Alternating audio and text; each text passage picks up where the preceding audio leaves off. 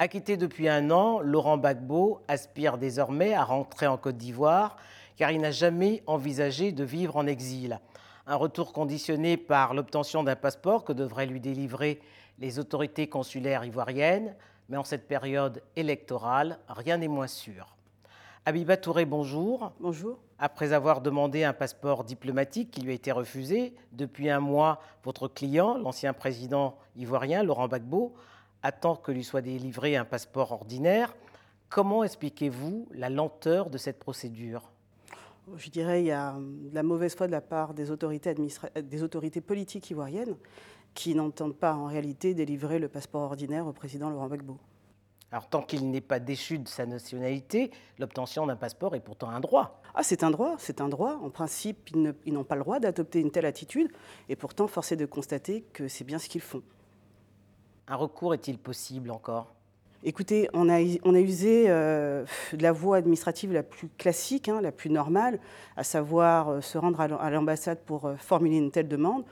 J'ai été particulièrement surprise et choquée de l'attitude du consul, puisque j'ai bien vu son malaise à l'idée que finalement c'est les autorités ivoiriennes qui devaient décider. Donc c'est une décision politique, et face à une décision politique, on est bien démunis. Au jeu de la justice internationale, Laurent Gbagbo est un homme libre hein, depuis un an. Cependant, il a été condamné à 20 ans dans l'affaire du casse de la BSAO. Ne court-il pas un risque en rentrant en Côte d'Ivoire? Je ne vois pas quel risque en réalité. Comme vous dites, d'être arrêté. Mais d'arrêter pourquoi? Et puis supposons même qu'on veuille l'arrêter. Dans ce cas-là, pourquoi faire autant de difficultés à son retour? Au contraire, les autorités ivoiriennes devraient faciliter son retour, éventuellement, si elles le souhaitent, pour l'arrêter. Mais elles font obstacle à tout retour du président Laurent Gbagbo, parce qu'elles savent très bien euh, que euh, les, poursuites intentées euh, contre lui ne tiennent pas la route, qu'elles sont clairement politiques. Et en réalité, ce qu'elles craignent, c'est un redoutable adversaire politique pour M. Ouattara.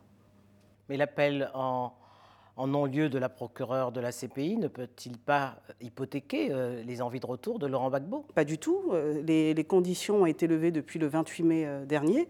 Donc la Cour elle-même est favorable au retour du président Laurent Gbagbo dans son pays. Ce sont, encore une fois, les autorités ivoiriennes, avec en tête M. Ouattara, qui s'opposent par tous les moyens possibles au retour du président Laurent Gbagbo. Alors, le compagnon d'infortune de Laurent Gbagbo a, connu le, même parcours judiciaire. Hein, je pense au Congolais Jean-Pierre Bemba, lui a pu regagner la RDC. Quel commentaire vous inspire euh, le cas de Jean-Pierre Bemba? Écoutez, justement, euh, parce que euh, Jean-Pierre Bemba a pu rentrer sans aucune difficulté dans son pays, on était à milieu de s'imaginer qu'il y aurait autant d'obstacles au retour du président Laurent Gbagbo. Tout ce que je peux constater, c'est que manifestement, M. Ouattara a peur du retour du président Laurent Gbagbo. C'est manifeste au regard de Mais tous pour quelle raison, selon vous? La, raison que je vois, c'est encore une fois une raison politique. Il sait, que monsieur, euh, il sait très bien que le président Laurent Gbagbo est extrêmement populaire. Il sait très bien, au regard des réactions de, la population ivoirienne à l'acquittement, au lever des conditions, que les gens l'attendent.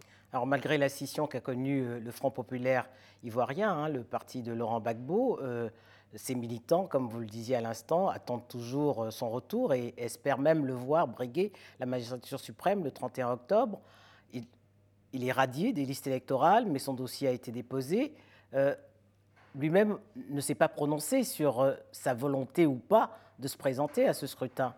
Écoutez, que compte-t-il faire? Ce qui est certain, c'est que comme je vous l'indiquais, lorsqu'il a formulé une demande de passeport ordinaire, la réaction violente euh, de la part des autorités ivoiriennes a été de le radier des listes électorales, pour faire obstacle évidemment à toute ambition présidentielle.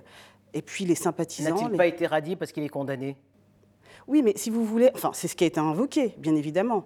Mais euh, je, dirais que si vous voyez un peu euh, le moment euh, où la, demande de passeport ordinaire a été introduite et l'instant où, de la radiation sont quasiment simultanés. Ce qui montre que finalement, c'est à la suite de la demande de, passeport ordinaire qu'on a procédé à sa radiation. On a d'ailleurs essayé de procéder à l'inscription euh, d'une condamnation euh, que l'on conteste d'ailleurs sur son casier judiciaire. Donc on voit bien, et qui a été décidé en Conseil des ministres, hein, si on en croit le, porte-parole du gouvernement Sidi Touré. Donc on voit bien que c'est en réaction à l'éventuel retour du président Laurent Gbagbo que tout cela a été fait. Maintenant, les militants, les sympathisants, euh, évidemment, dénoncent cela ont euh, déposé, ont émis le souhait de présenter comme, le président Laurent Gbagbo comme candidat. Avec sa bénédiction, ils ont déposé le dossier, son dossier de candidature auprès de la CEI. Ce qui veut dire que Laurent Gbagbo souhaite encore jouer un rôle politique, selon Il n'a jamais renoncé à jouer un rôle politique en Côte d'Ivoire. Comme il le dit lui-même, c'est un enfant de la politique. Il respire, il vit politique. Il, n'abandonnera jamais la politique et encore moins sous les menaces de qui que ce soit. Si Laurent Gbagbo se présentait, l'affiche de ce scrutin du 31 octobre serait identique à celle de, 2010, hein, avec les conséquences qu'on sait, une crise post-électorale qui a fait de nombreux morts. Euh, comment éviter que cela ne se reproduise? Tout met en évidence qu'il pourrait avoir une crise encore plus violente euh, en 2020. C'est pour ça que le président Laurent Gbagbo est particulièrement inquiet.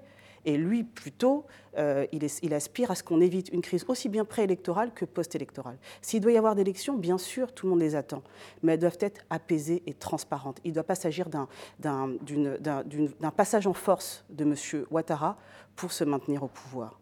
Certains militants du FPI appellent à un report de cette élection. Est-ce que c'est un avis que partage Laurent Gbagbo? Écoutez, en tout cas, c'est un avis euh, qui lui semble sage au regard de la situation, au regard des contestations émises concernant la liste électorale, au regard des radiations effectuées de manière très opportune sur cette, sur cette liste, au regard du fait que bien des personnes n'ont pas pu en plus s'inscrire véritablement sur cette liste. D'autres ont tout simplement vu leur demande d'inscription annulée, notamment euh, dans, dans, différents pays, pays en ce qui concerne la diaspora.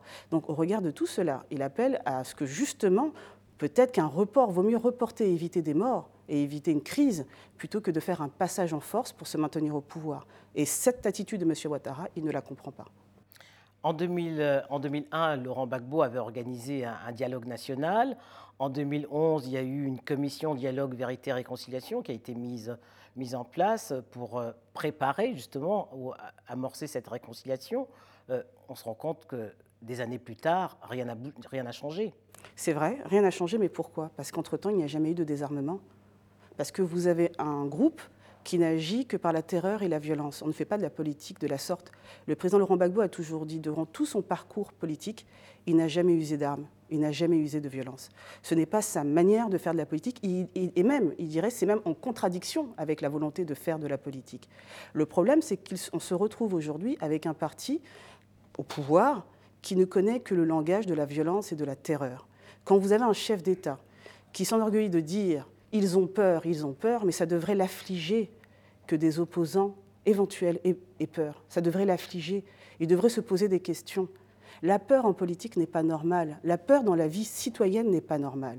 C'est justement parce qu'il instaure ce climat de terreur, parce qu'il emprisonne à tout va, il gèle les comptes à tout va, et finalement il poursuit à tout va et condamne à tout va toute personne qui n'irait pas dans ce sens qu'on se retrouve dans, cette situation-là. C'est à dénoncer. Ce n'est pas ça faire de la politique. Ce n'est pas ça gérer un pays. Ce n'est pas ça gouverner. Ça s'appelle régner de façon tyrannique. Et quand vous entendez les réactions des, victimes qui sont opposées à l'acquittement de Laurent Gbagbo et opposées également à son retour, qu'est-ce que vous dites? Alors je dirais déjà, euh, il faut prendre en considération toutes les victimes. Toutes les victimes. Il y a des victimes qu'on n'a pas entendues. Ce sont les victimes de Djoukoué, ce sont les victimes de Naïbli. Celles-là, on ne les entend pas. Il y a eu 1000 morts en une seule journée à Djoukoué. Qui les a pleurés qui, la, CPI, la procureure de la CPI ne s'en est même pas préoccupée. Donc maintenant, les, celles qui dénoncent euh, le comporte, en tout cas l'acquittement du président Laurent Gbagbo, mais écoutez, je constate juste qu'elles sont manifestement manipulées par un pouvoir. Parce que aussi bien à la CPI, on les a jamais vu, il n'y a jamais eu de manifestation de la part de ces victimes pendant près de dix ans, ni à Abidjan. C'est juste au moment de l'acquittement que vous voyez, on les réunit et puis on dit, ah voilà, elles ne sont, pas comptées. Mais en tout état de cause, il y a eu un processus judiciaire qui a abouti à l'acquittement. Ce processus n'était pas entre les mains du président Laurent Gbagbo. Il l'a subi, mais ça aboutit à, finalement à le blanchir de, toutes les accusations qui étaient portées contre lui. Donc s'il y a des auteurs, ils ne sont pas à rechercher du, côté du président Laurent Gbagbo. Ils sont peut-être à rechercher ailleurs. Mais le président Laurent Gbagbo, en ce qui concerne les victimes, évidemment, et c'est son aspiration, c'est qu'il est important de prendre en compte toutes les victimes et que la vérité soit faite dans la crise qu'a connue la Côte d'Ivoire. Qu'est-ce qu'il faudrait? Un, nouveau dialogue national? Un véritable dialogue national. Un véritable dialogue national euh, où tous les acteurs auraient à rendre compte à la nation euh, ivoirienne, à dire des vérités à la nation ivoirienne. Regardez, on entend déjà M. Soro finalement dire certaines vérités qu'il a cachées pendant bien des années. Il a fallu finalement qu'il rentre en conflit avec M. Ouattara pour les dire. Mais c'est intéressant puisque le peuple finalement aspire à ce qu'on lui dise la vérité.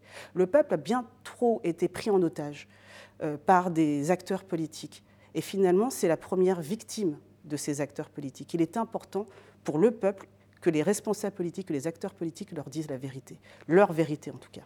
Après avoir été acquitté, Laurent Gbagbo considère-t-il aujourd'hui que son honneur a été lavé? Oui, en tout cas, euh, c'était important pour lui d'être acquitté. C'était extrêmement important pour lui d'être acquitté, parce qu'il estime ne pas avoir de sang sur les mains. Il estime que durant que toute sa carrière politique, il le dit lui-même, un homme marche, il laisse des traces, et que ces traces ne sont pas des traces de sang.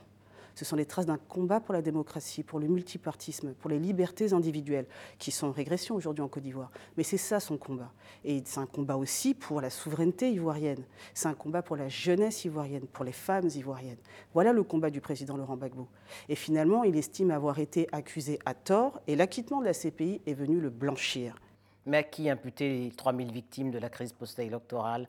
Mais écoutez, justement, des procès doivent pouvoir déterminer qui en sont les auteurs.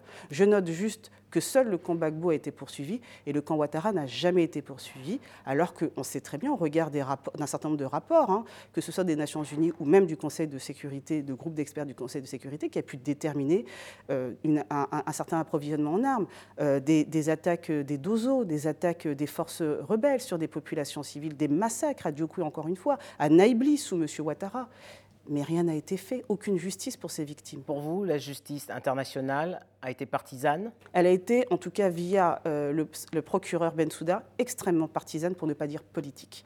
Elle n'a pas rendu service à la Côte d'Ivoire.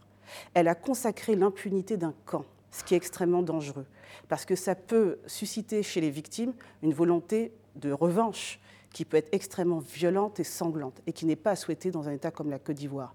Et elle a consacré aussi un principe d'impunité pour les auteurs, qui estiment que finalement, il suffit d'être ami-ami avec la communauté internationale pour ne jamais avoir à rendre compte des crimes atroces qui sont intervenus en Côte d'Ivoire. Ah oui, Touré, merci. Merci à vous.